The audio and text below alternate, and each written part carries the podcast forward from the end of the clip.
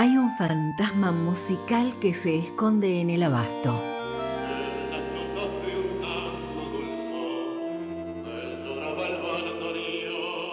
Aparece en las milongas, en los teatros del mundo. A tu lado, aquellos lejanos países serán un poco como nuestro Buenos Aires. Carlos Gardel. Carlitos, el zorzal criollo, el morocho, el mudo. Porque esta pobre música es toda mi fortuna, toda. Y no la vendo, ni por todo el oro del mundo. Gardel es nuestro y es de todos. Y tiene el apodo que sienta tu corazón. Callecitas de mi barrio. Y canta, dijo Horacio Ferrer. Canta con su voz de siete gritos, pero canta siempre con ese humilde modo de quien tiene por sabio en la garganta dos ojitos, que ya han visto del hombre todo, todo. Y si alguien piensa en mí todavía, su recuerdo, mi esperanza. En Por la Vuelta, la hora del maestro.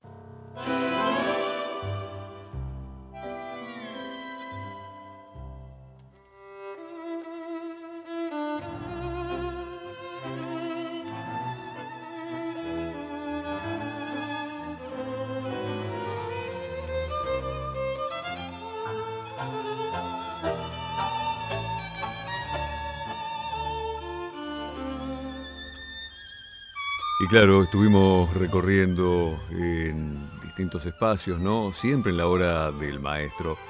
Eh, los sucesos en Medellín, la tragedia, una vez consumada, ¿no? El mundo consternado, qué decir aquí en Buenos Aires, en nuestro país. Hemos contado algunos detalles, ¿no? ¿Qué sucedió el 24, 25 de junio, días siguientes de aquel 1935?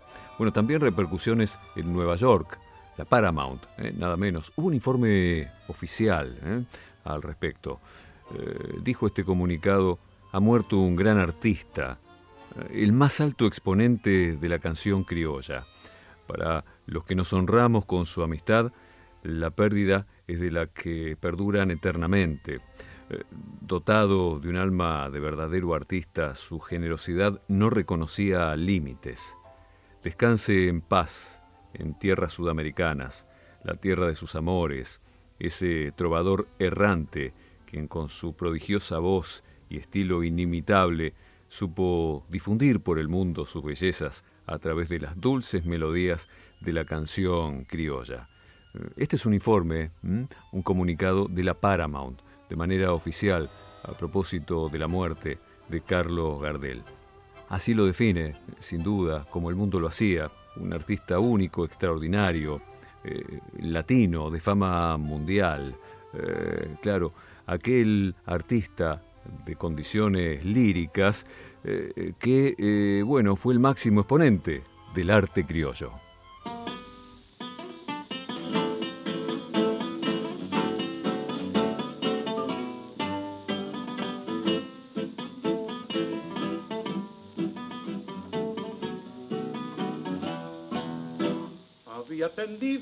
En la oración, su crespón denso y gris por los lados.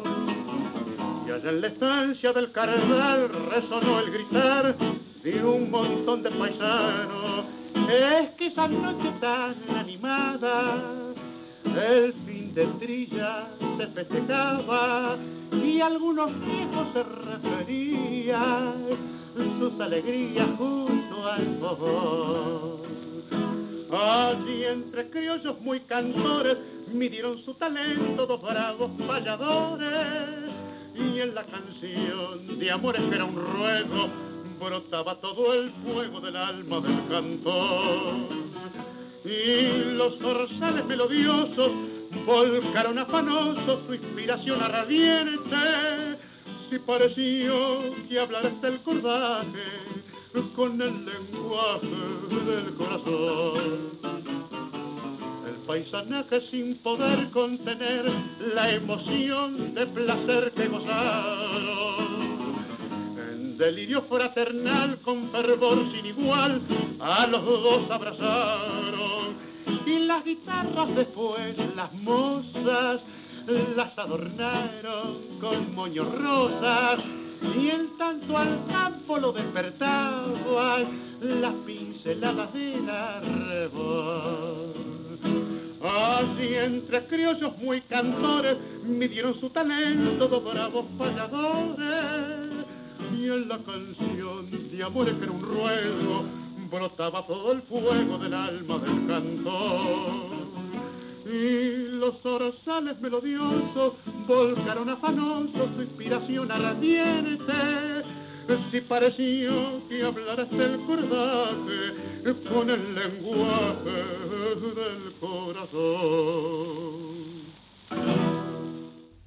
Fiesta criolla de Rafael Rossi y Eugenio Cárdenas cantó Carlos Gardel.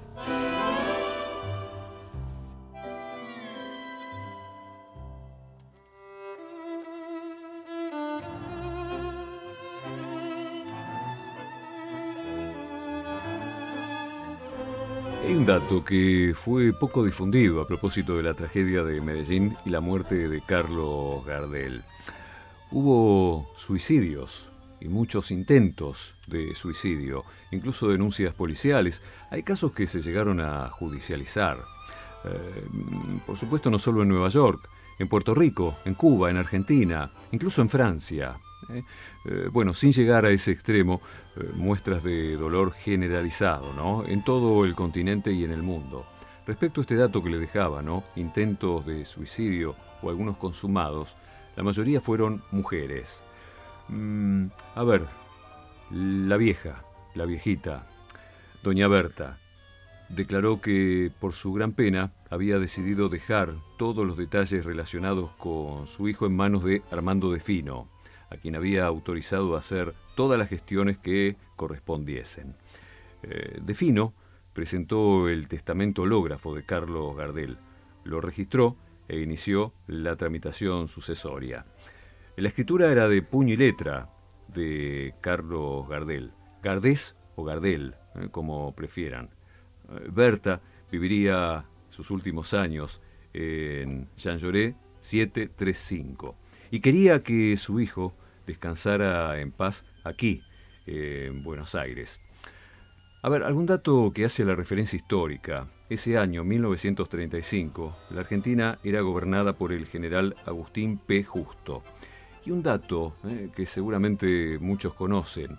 Eh, se habló del asesinato en el Senado de la Nación, la figura de Lisandro de la Torre, aquel debate por las carnes, ¿no?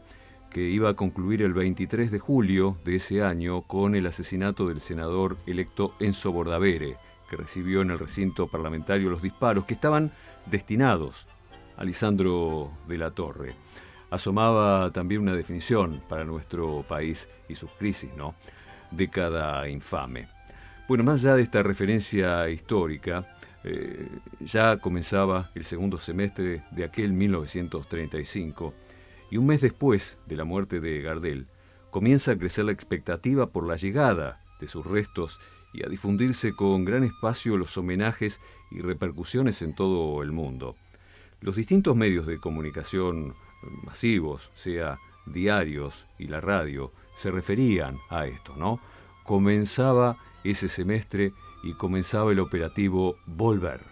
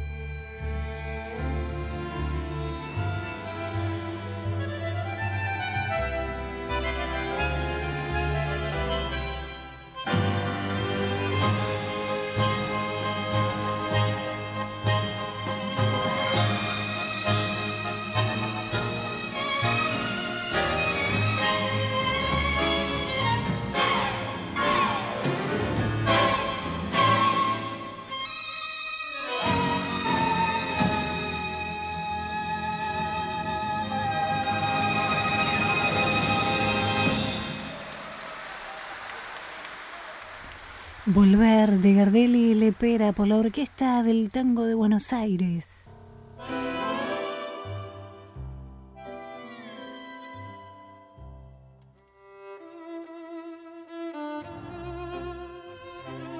Aquí en Buenos Aires, el 29 de junio de 1935, se forma la Comisión de Homenaje a Carlos Gardel. Tuvo sede en la Asociación de Artistas de Radio y Varietés. Eh, ¿Quiénes la integraban? Bueno, entre ellos Francisco Canaro, Francisco Lomuto, José Razano, Azucena Maizani, Libertad de la Marque, Juan de Dios Filiberto, Alberto Bacareza, Elías Alipi, Armando Defino y también otros empresarios.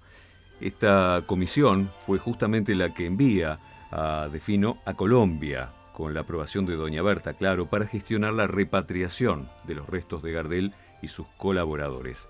Además, un dato no menor, liquidar en Estados Unidos, precisamente en Nueva York, la sucesión del cantante en su carácter de albacea. A ver, la comisión gestionó ante el Ministerio de Relaciones Exteriores, eh, bueno, el ministro por aquel entonces era Carlos Saavedra Lamas, para hacer más fácil esta tarea. El 14 de septiembre de 1935, Defino y su esposa zarparon hacia Nueva York. Según contaba, todo el dinero de la gira de Carlos Gardel había sido girado por Lepera directamente a su cuenta. Así es como Carlos no tiene un centavo. La familia de Lepera, decía Defino, no daba señales de vida.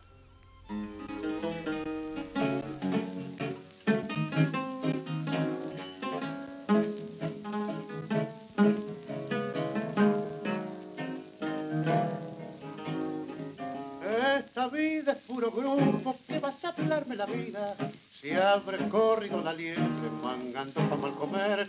En esta lucha del morti hay tan solo una salida, tener las pilchas bacanas y una bonita mujer.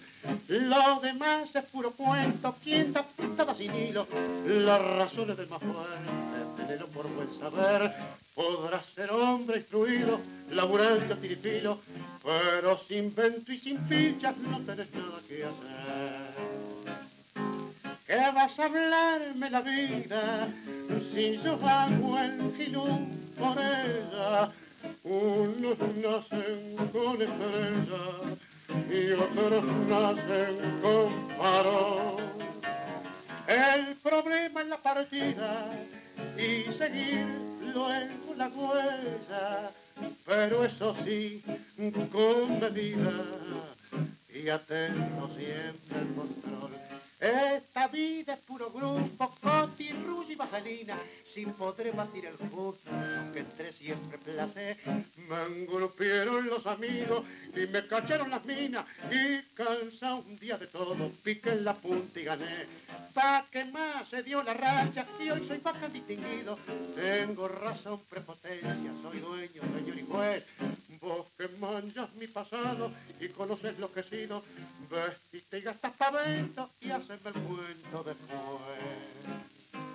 Con un mango en la carretera y una arpilla de dominguero, tu estampa de por diosero se transformará en señor serás todo un caballero de alta alcurnia, mi nombrera, pero al largar la carrera, dejar a un lado tu corazón. Esta vida es puro grupo de Tabarossi y Carrera Sotelo, cantó Carlos Gardel. Volvemos con el morocho del abasto. ¿Largamos esta carrera? De la mano de Luis Formento.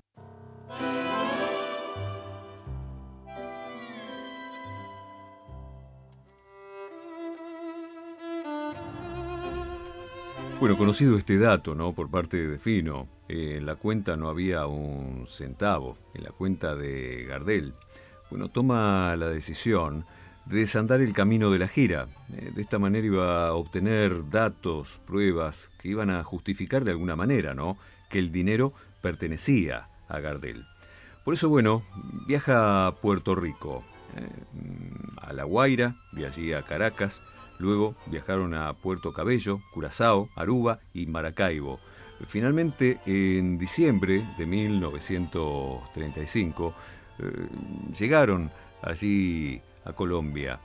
Eh, a ver, una vez en Medellín, tomaron contacto con uno de los pocos sobrevivientes del trágico vuelo, el guitarrista el indio, José María Aguilar. Eh, él quería volver a Buenos Aires. 4 de diciembre. Le entregan a Defino los objetos de Gardel que habían sido, bueno, obtenidos allí, ¿no? En la pericia luego de la tragedia.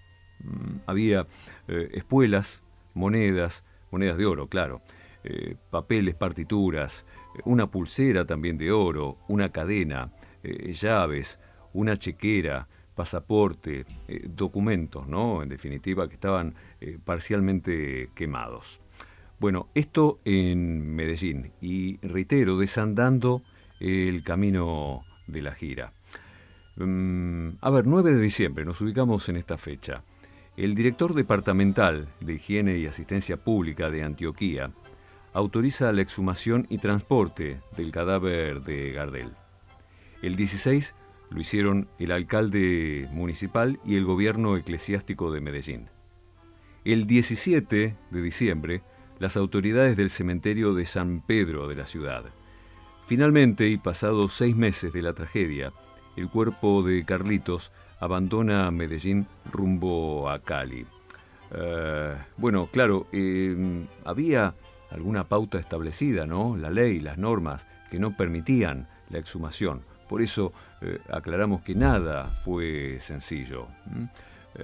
bueno, luego, claro, abandonando Medellín, rumbo a Cali. A ver, este fue uno de los tramos más complejos del recorrido. Se hizo parte en tren y otra parte se hizo en pequeños micros. Eh, allí eh, se acababa la ruta. ¿Y cómo había que seguir? A lomo de mula. Así fue. Por eso recuerden que la ruta aérea había sido recomendada como la única opción eh, para trazar ese recorrido, ¿no? Bogotá, Cali, Medellín. vean estas circunstancias. lomo de mula. Eh, el trayecto eh, y, capillas ardientes que se fueron armando. Eh, Gardel fue velado nuevamente en ese recorrido. Todos querían rendir homenaje. Permanecía ese dolor, esa pérdida, esa tristeza enorme. Estaba allí presente en el pueblo colombiano y especialmente en estas localidades, ciudades, ¿no? O pueblos. Por eso Así el homenaje o varios homenajes una vez más. Todos decían, te fuiste hermano.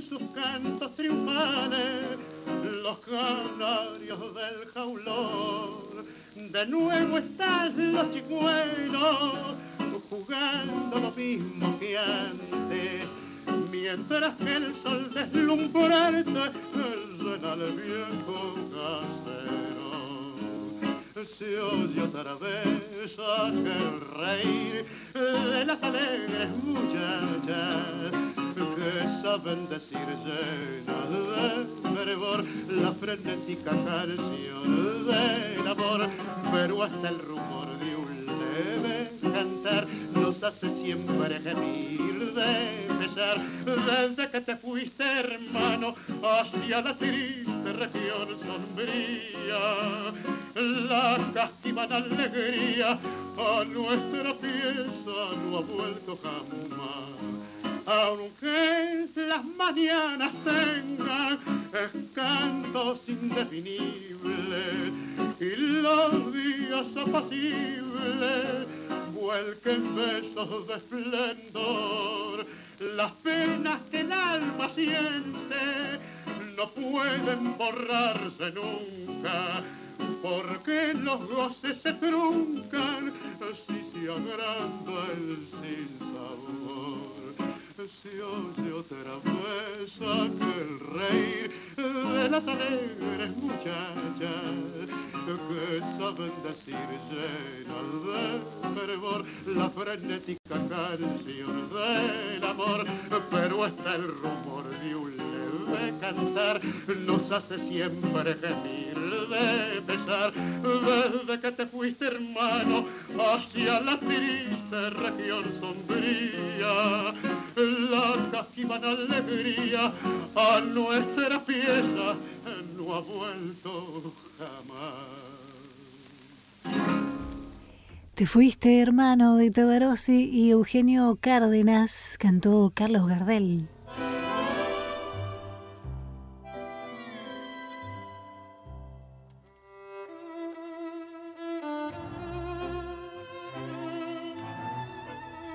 Decíamos, no fue fácil el trayecto o ese regreso o el inicio de la repatriación de Carlitos. Tren, microbuses, lomo de mula. Eh, desde el comienzo nada fue sencillo. Eh, recordemos que eh, la ley colombiana prohibía expresamente la exhumación de un cadáver hasta cuatro años después del fallecimiento. Bueno, continúa la caravana. Y es más, los responsables del traslado. Ocultaron en distintas localidades la presencia eh, de esa caravana y precisamente del ataúd, para evitar que se, eh, bueno, la gente se aglomerara, la población al conocer el dato se acercaban, salían de inmediato a las calles. Mm, hubo incluso algunos lugares en los que el ataúd debió ser cargado en los hombros por varias horas, por senderos muy angostos, eh, borde de precipicios. Eh, el féretro que contenía los restos del zorzal eh, fueron despachados luego en tren hacia Cali, que mm, es la tercera ciudad más poblada de Colombia. digo, voy recordando todos estos datos y pienso en Armando de Fino, que decía, mm, por raro capricho del destino, Gardel recorrió muerto el mismo itinerario que él se había fijado en vida. Eh, ya una vez en el puerto, eh, todo preparado para salir, el vapor Santa Mónica mm, eh, los iba a trasladar a Panamá. Surgió un nuevo problema. Hubo un entredicho allí con las autoridades que querían abrir el ataúd. Claro, actividades de contrabando posible, ¿no? Y querían asegurarse en cuanto a ello. Bueno, una vez más, defino que logró convencerlos para que esto no ocurriera. 29 de diciembre, año 1935. Al llegar a Panamá, hicieron trasbordo al vapor Santa Rita, que cruzó el canal y lo llevó a Nueva York, en tránsito a Buenos Aires, claro. Allí en Nueva York, la Dirección de Higiene pretendía que el cuerpo fuera llevado al cementerio para darle sepultura y gestionar nuevamente la exhumación. Bueno, en este caso ya Defino suplicó eh, y, finalmente logró que fuera velado en el barrio latino. Ocho días fueron hasta la salida del vapor Panamérica hacia Buenos Aires. El viernes 17 de enero de 1936, el ataúd fue llevado desde Harlem hasta el muelle 48, donde debía embarcarse y no terminaron los problemas. Parece mentira. La idea era transportar el ataúd en un camarote especialmente pagado para ello. Pero en el barco solo se permitía que el cajón viajara en la bodega. Hubo varias discusiones. Las autoridades del barco eh, que, no cedían. Eh, después de mucho intercambio, y no fue nada fácil, accedieron a proteger el ataúd. 31 de enero, ya de 1936, ¿no? El barco llega a Río de Janeiro y el martes 4 de febrero a Montevideo. Se realizó prácticamente un recorrido fúnebre continental. Y este dato, en la aduana del puerto de Montevideo se montó una capilla ardiente y fue velado varias horas en medio de una multitud y un incesante desfile. Claro, ya estaba por aquí, en tierras conocidas, en tierra hermana.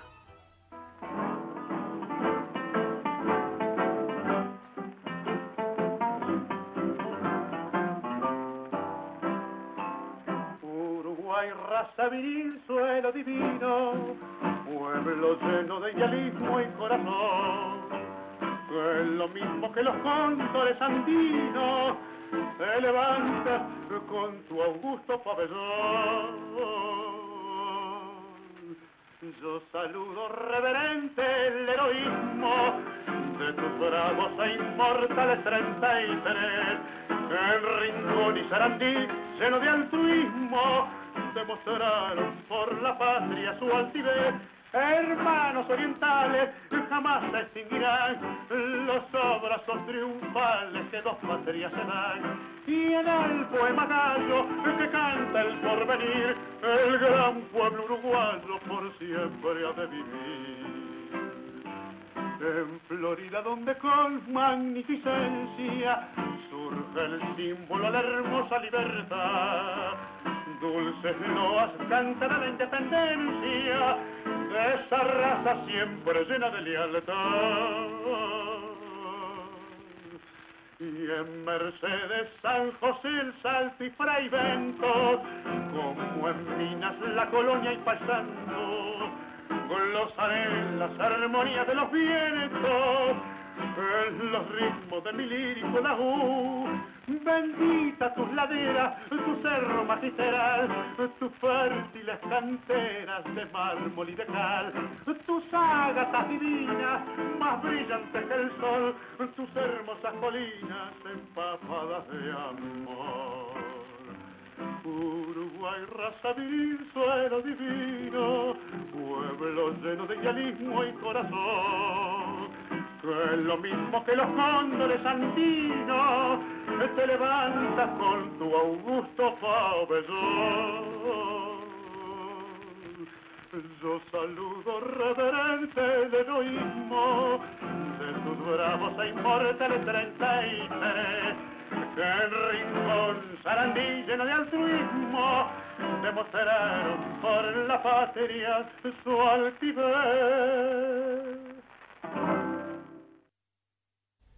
Tierra hermana a Uruguay, de Guillermo Barbieri y Eugenio Cárdenas, cantó Carlos Gardel.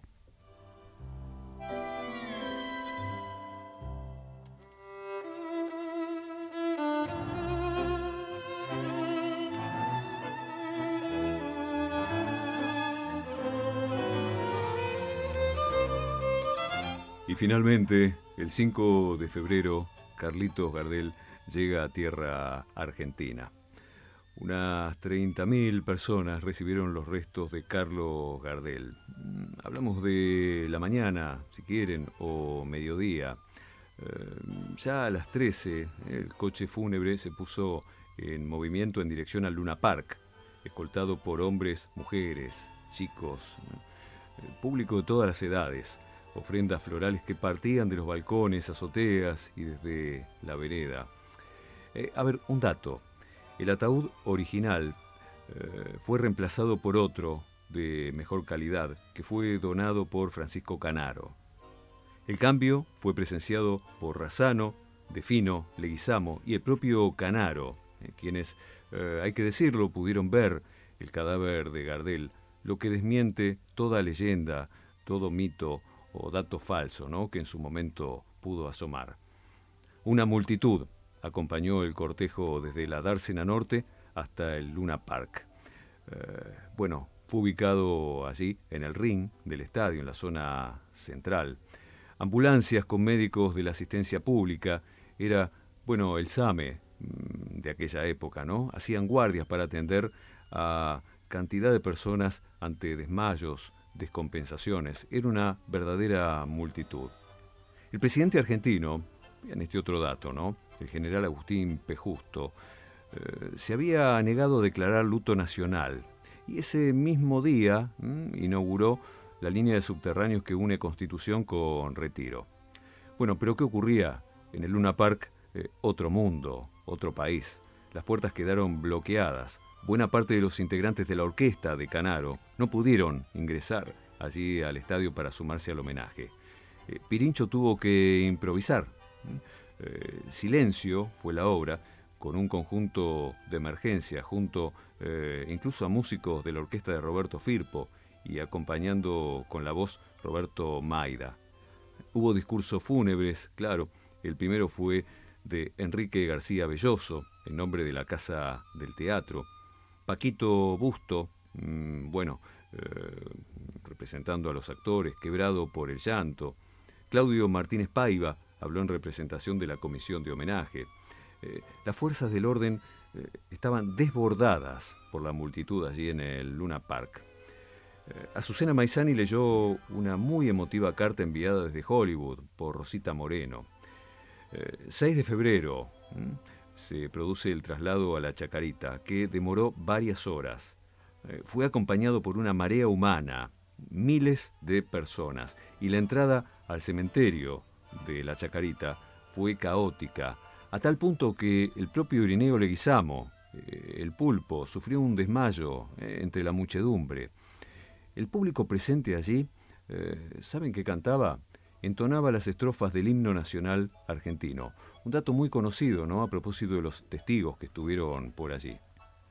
Eduardo Morera, quien había filmado ¿no? los cortos del 30, eh, recordaba respecto a aquel día. He filmado muchos entierros de famosos, como el caso de Hipólito Yrigoyen, pero nunca vi uno tan emotivo como el de Gardel. No se terminaba nunca, la gente que pasaba lloraba, arrojaba flores al paso del carruaje. Eh, después filmé el cortejo fúnebre allí, ¿no? En Chacarita, y nunca vi algo igual. Tantas personas en forma espontánea, con tanto dolor por la muerte del ídolo. El féretro fue depositado en el Panteón de Artistas, construido en el año 1918, allí en Chacarita. Y vean qué dato. Eh, años antes, Gardel mismo eh, se había dedicado a juntar fondos para ese panteón, para la construcción, pensando en sus compañeros. Bueno, así el destino a veces, ¿no? Y las circunstancias para este final. Los restos de Gardel permanecieron en el Panteón de Artistas hasta el 7 de noviembre del año 1937, cuando fueron finalmente trasladados a su propio mausoleo. Eh, y una vez más se congregó enorme cantidad de gente para el traslado. Doña Berta, por supuesto, estuvo presente en la ceremonia. No paraba de llorar. Francisco Canaro fue quien descubrió la estatua de bronce que caracteriza el monumento, ¿no? La imagen de Carlos Gardel con su smoking, que allí está, en su mausoleo, en Chacarita. Y así surge, ¿no? El bronce que sonríe. Berta, eh, su madre, la viejita, había expresado, quiero descansar junto a mi hijo. Esto lo hizo en varias declaraciones periodísticas. Además contaba, una vez por semana voy al cine y al cementerio para ver a mi hijo. Eh, dan tres películas en una función. Así de alguna manera me consuelo. Eh, no deseo ir a ningún lado, ni pasear. Cuando estoy en casa escucho la radio, pasan sus canciones, nadie lo olvida. Eh, se dice todo lo bueno que fue eh, para aquellos que lo han conocido. Y nunca faltan flores allí, en el cementerio. Todas las personas que pasan le dejan una flor. Lo aplauden cuando él aparece en la pantalla. Su retrato está en todos lados.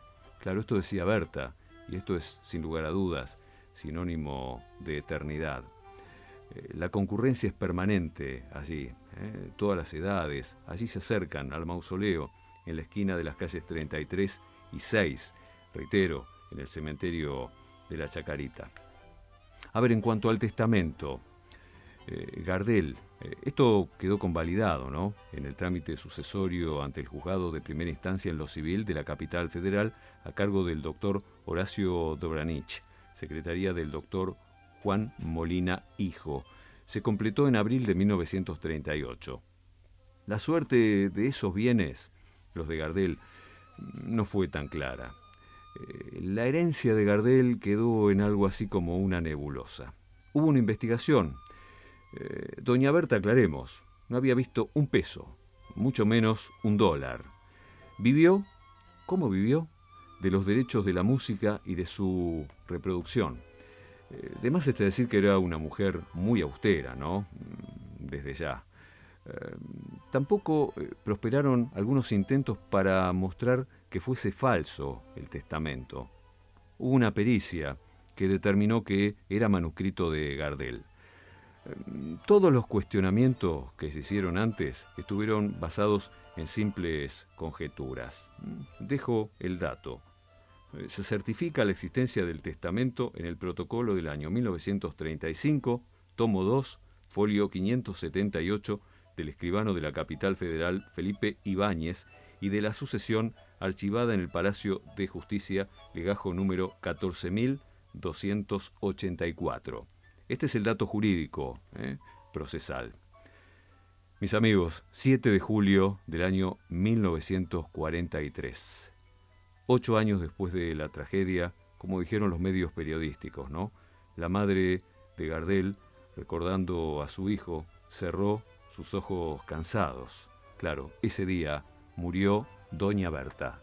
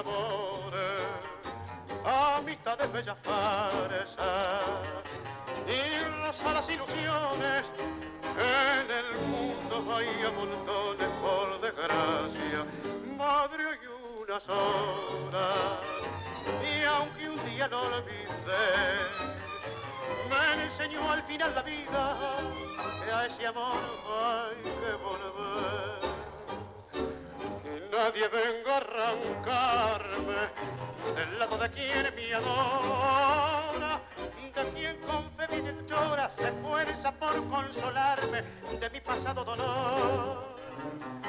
Las tentaciones son vanas para burlar su cariño, para ella soy siempre niño, bendita su cana, bendito su amor.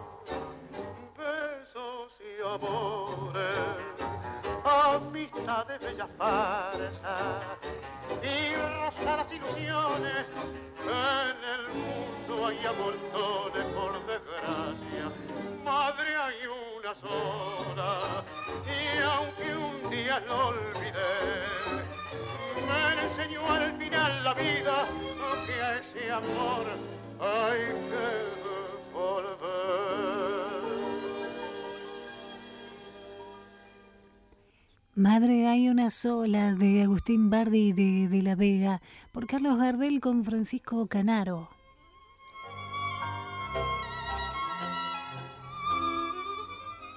Doña Berta, la viejita. Bueno, sus restos descansan en el mismo mausoleo que su hijo. Eh, según distintas versiones, incluso testigos, sus últimas palabras habrían sido, Carlos querido, voy a besarte. Bueno, Defino llegó a un acuerdo mm, finalmente con José Razano, por el cual le cedió los derechos de Gardel, lo hizo por la suma de 30 mil pesos. Era muy importante eh, por aquel entonces. Eh, allí tuvo algo que ver Francisco Canaro, ¿no? En ese momento era presidente de SADAIC. Fue gestor de ese arreglo. Eh, le pareció una posición muy, muy generosa de parte de Fino. Esos derechos fueron heredados luego por las hijas de Razano. Caducaron en junio de 1985, pasando a integrar el patrimonio común administrado por el Fondo Nacional de las Artes.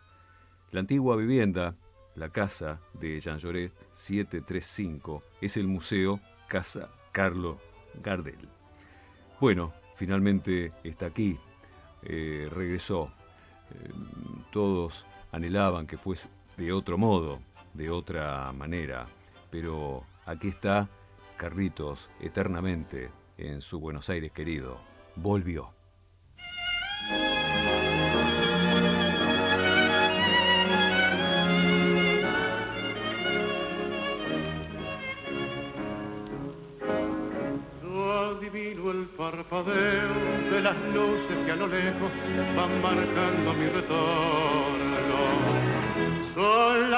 Mismas que alumbraron con sus pálidos reflejos hondas horas de dolor. Y aunque no quise el regreso, siempre se vuelve al primer amor. La vieja calle donde el eco dijo, tuya es su vida, tuyo es su querer, bajo el burlón mirar de las estrellas que con indiferencia volver con la frente marchita las nieves del tiempo platearon mi cielo sentir que es un soplo la vida que veinte años no es nada que febril la mirada errarte en las sombras te busca y te nombra vivir el alma cerrada a un dulce recuerdo que lloro otra vez. Tengo miedo del encuentro con el pasado que vuelve a enfrentarse con mi vida. Tengo miedo de las noches que pobladas de recuerdos encadenen mi soñar. Pero el viajero que huye, tarde o temprano detiene su Y aunque el olvido que todo destruye haya matado mi vieja ilusión, guardo escondida una esperanza humilde que es toda la fortuna de mi corazón. Volver con la frente marchita, las nieves del tiempo platearon mi piel. Sentir que es un soplo la vida, que veinte años no es nada, que febril la mirada, errarte en la sombra, te busca y te nombra. Vivir con el alma aferrada a un dulce recuerdo que lloro otra vez. Volver de Gardel y Lepera en la voz de Carlos Gardel. Y así fue que Gardel se transformó en el zorzal, se transformó en mito, en leyenda, en símbolo del tango y símbolo de Buenos Aires, el maestro eterno, porque cuando canta Gardel, todos nos reconocemos. Él, Carlos Gardel, canta por todos nosotros. Carlitos, el zorzal criollo, el mago, el morocho del abasto, el mudo, el rey del tango. Callecitas de mi bar. Que le sigue cantando a su arrabal y cada día mejor. El maestro que nunca se fue, se quedó para siempre en su Buenos Aires querido. Ruido de la multitud, finales cabeza a cabeza. Por eso sos Gardel. Somos Gardel. El tango es más tango en su voz. Noches perforadas de luces, que dan envidia pronto. En Por la Vuelta, el día, la hora de Carlos Gardel, eterno. Y el tango, el viejo tango estremecido de fe, mi Buenos Aires querido